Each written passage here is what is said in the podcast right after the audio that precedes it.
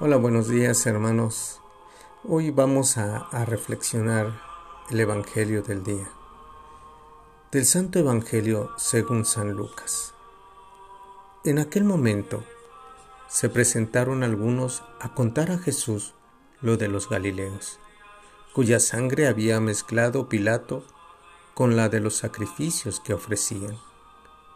Jesús respondió, ¿Pensáis que esos Galileos eran más pecadores que los demás Galileos porque han padecido esto? Os digo que no. Y si no os convertís, todos pareceréis lo mismo. O aquellos dieciocho sobre los que cayó la torre de Siloé y los mató. ¿Pensáis que eran más culpables que los demás habitantes de Jerusalén? Os digo que no y si no os convertís, todos pareceréis de la misma manera. Y les dijo esta parábola. Uno tenía una higuera plantada en su viña y fue a buscar fruto en ella y no lo encontró. Dijo entonces al viñador, ya ves, tres años llevo viniendo a buscar fruto en esta higuera y no lo encuentro. Córtala ¿Para qué va a perjudicar el terreno? El viñador respondió, Señor, déjala todavía este año. Mientras tanto, yo cavaré alrededor y le echaré estiércol a ver si da fruto en adelante. Si no, la puedes cortar. Palabra del Señor. Pues hoy escuchamos el texto de San Lucas y donde nos ayuda a reflexionar en ese llamado de Jesús a la propia conversión. No por mero capricho, sino porque nos ama y sabe solo Dios que está en el camino de la verdadera felicidad. Jesús sigue hablando y preparando el reino de Dios, pero necesita personas que busquen cambiar, cambiar y tomar buenas decisiones. Creo que cada uno de nosotros hemos tenido la experiencia de la paz, del amor, de la justicia, porque Dios no castiga, Dios ama.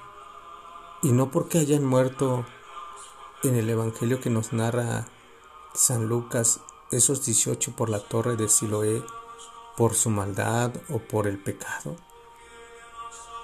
Hay que descubrir eso, que no tenemos un Dios que castiga por lo que hacemos.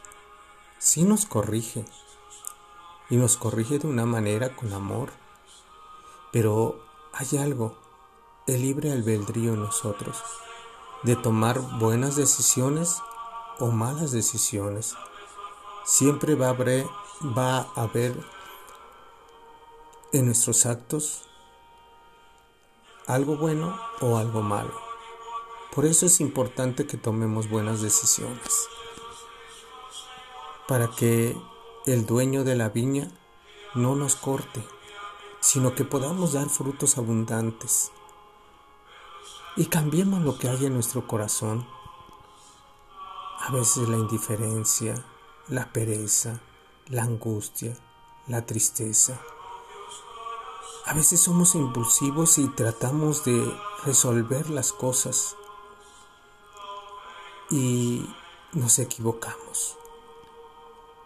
Y en esas decisiones hay consecuencias, a veces graves, tristes, y que nos dejan a veces sin respirar.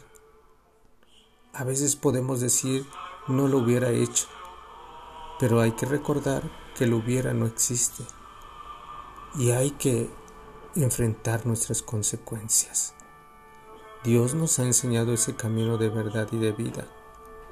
Por eso es importante que juntos caminemos, que juntos nos ayudemos, que demos vida, que podamos brindar la mano a aquel que se siente solo, triste, abandonado. Es que Dios es amor, hermanos amor que ha cambiado nuestra vida cuando verdaderamente nos dejamos acompañar a Él. Nos anodadamos a vivir en Él. Nos crucificamos con Él. Nos olvidamos de nosotros mismos para abrir nuestro corazón. Y por eso tenemos que ver esta realidad de esa higuera que lleva tres años el Señor visitándola y no da frutos. No es porque se desespere, sino porque nosotros no queremos seguir ese camino generoso de amor que nos ha dado el Señor. Hoy los invito a que juntos busquemos la conversión, porque podemos caer en una muerte, en una muerte que no nos deja seguir caminando y que nos siga haciendo daño día con día.